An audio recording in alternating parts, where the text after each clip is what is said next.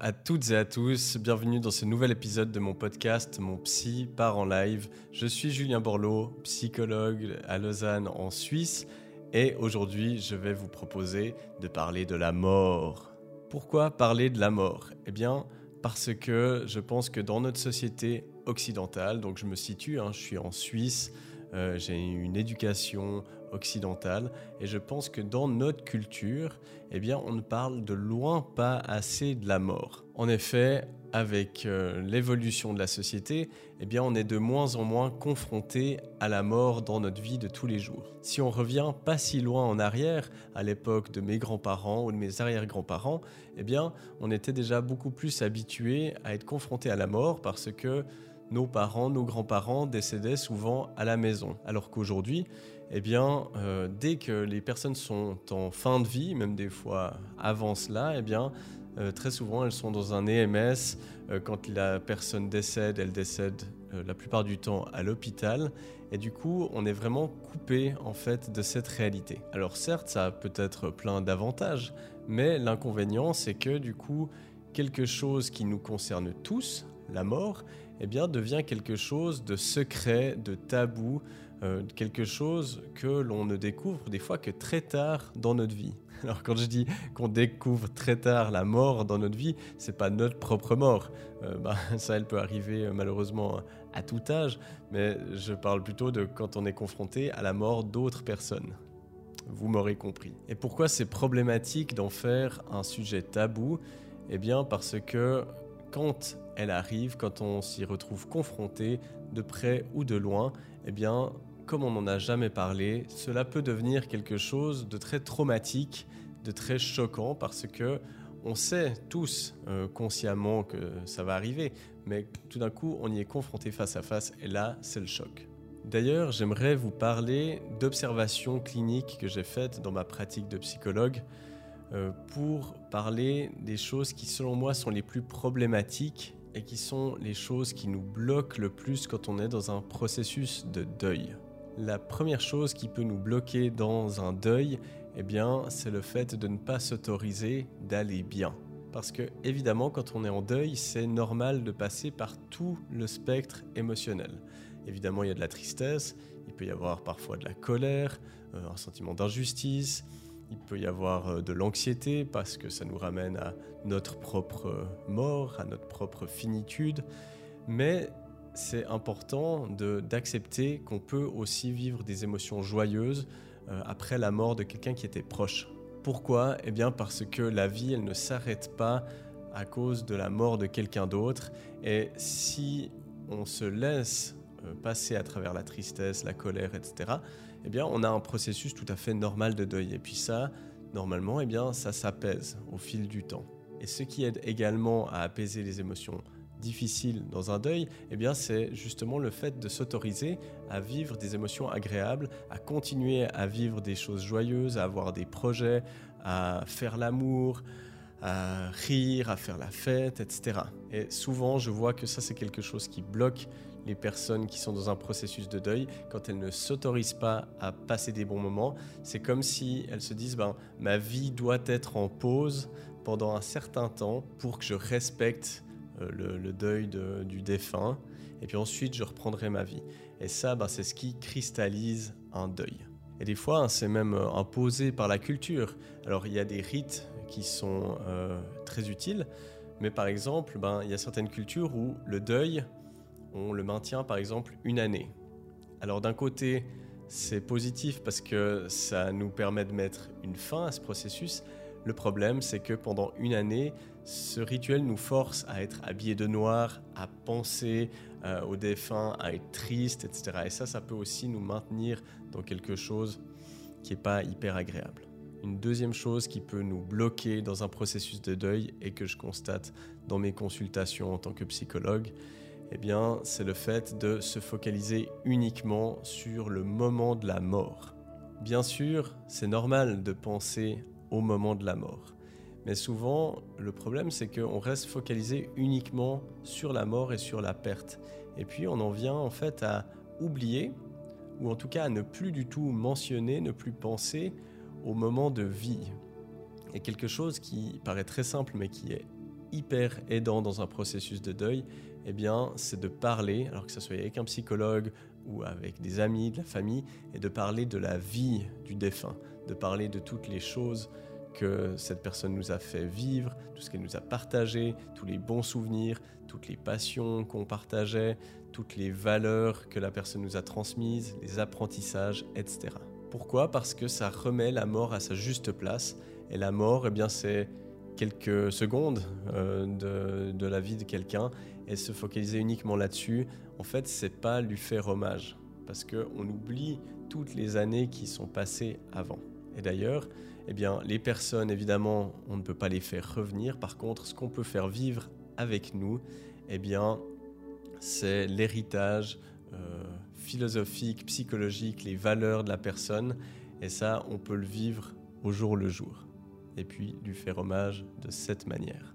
Une troisième chose qui peut bloquer une personne dans un processus de deuil, eh bien, c'est de ne plus parler du défunt. C'est quelque chose qu'on peut retrouver souvent dans le cadre familial, que ce soit une mort accidentelle ou naturelle, mais où tout d'un coup, parce que c'est trop difficile pour certaines personnes de la famille de parler du défunt, eh bien, on évite ce sujet.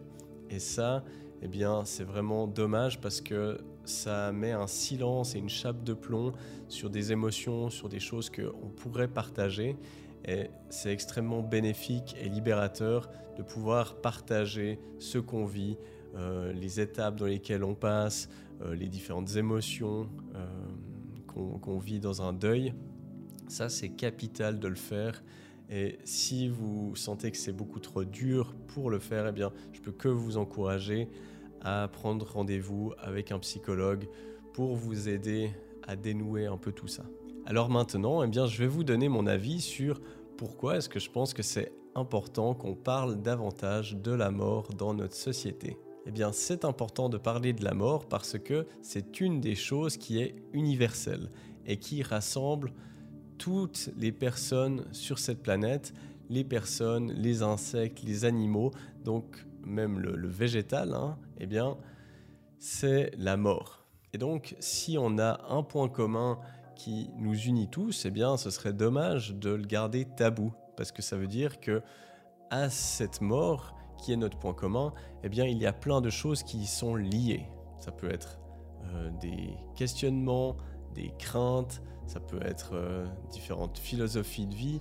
On voit que toutes les religions, eh bien, elles ont une vision particulière de la mort et de surtout ce qu'il y a après la mort. Et donc, de pouvoir en parler, eh bien, ça nous permet de vraiment connecter les uns avec les autres parce que ça nous permet de comprendre la philosophie de vie de chacun, de nos proches, de nos amis.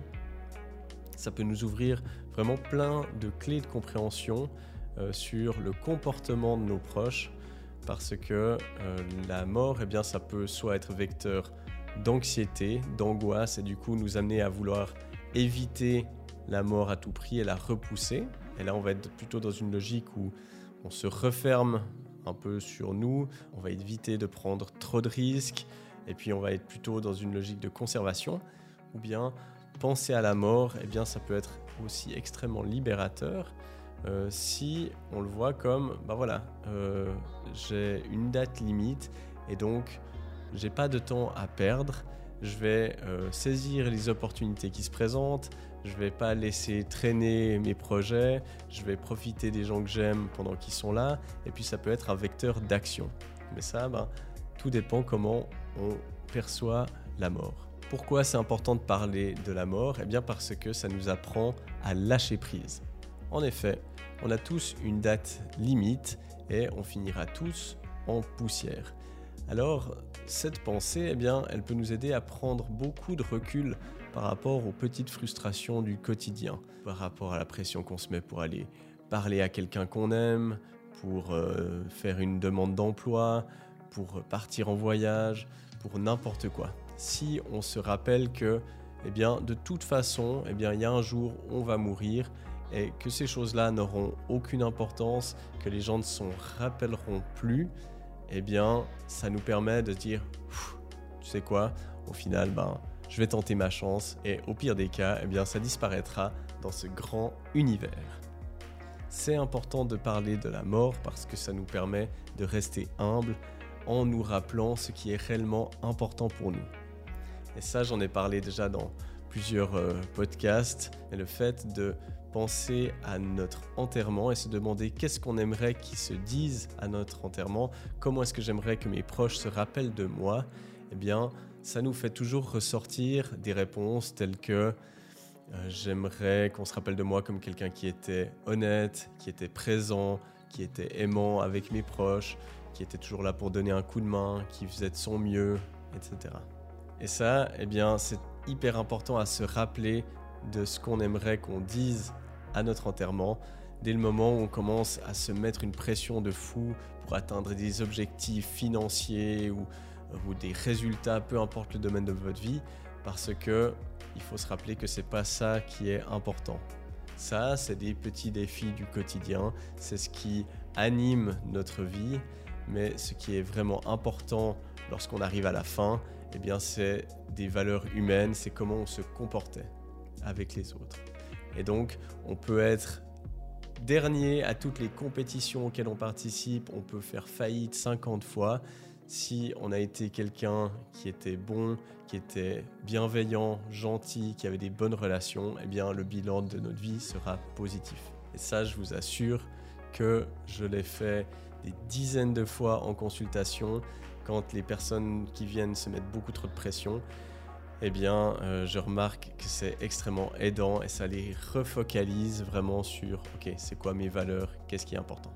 Alors, comment travailler sur notre acceptation de la mort et sur le fait de dédramatiser euh, cette thématique? Eh bien, moi, ce qui m'aide beaucoup, eh bien, c'est la lecture, des films, etc. Et je vais vous donner mes meilleures recommandations de films et de livres pour vous aider à accepter davantage la thématique de la mort. Première recommandation, c'est le livre tibétain de la vie et de la mort de Sogyal Rinpoche.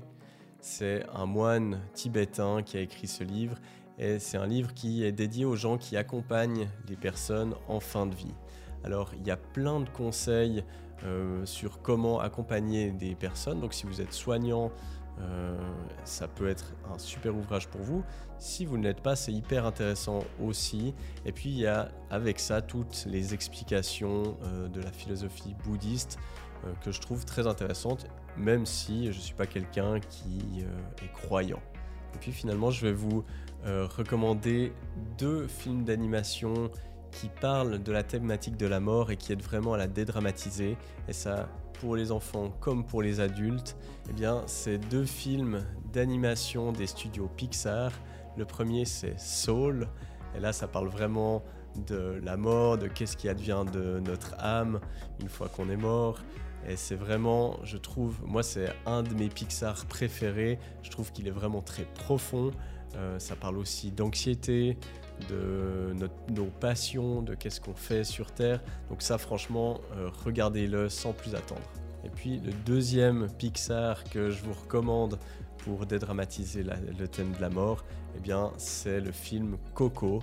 Euh, Coco, ça se passe au Mexique lors de la fête des morts, qui est une tradition mexicaine. Et puis il y a des superbes messages sur euh, la thématique de la mort et sur comment justement garder avec nous en souvenir les personnes défuntes. il y a des superbes euh, leçons de vie là-dedans. Donc, euh, si vous avez rien à faire ce soir, eh bien, regardez un de ces films, vous n'allez pas être déçus. On arrive gentiment au bout de cet épisode. Je vous remercie énormément pour votre écoute. N'hésitez pas à me laisser vos commentaires si vous regardez cette vidéo sur YouTube, si vous l'écoutez sur Spotify, Apple Podcast ou une autre plateforme, n'hésitez pas à mettre une évaluation, à mettre vos commentaires, ça m'aide énormément à diffuser ce podcast. Et si vous voulez me soutenir davantage encore, vous pouvez le faire au travers de ma plateforme de dons, c'est la plateforme Tipeee. Vous pouvez verser un don ponctuel, mensuel si vous voulez, la somme que vous souhaitez. J'offre des contreparties euh, en fonction des dons que vous faites. Et ça, ça m'aide vraiment ben, à continuer cette création de contenu. Donc le lien est dans euh, les notes du podcast et de la vidéo. Sur ce, je vous remercie du fond du cœur et je vous dis à la semaine prochaine pour un nouvel épisode.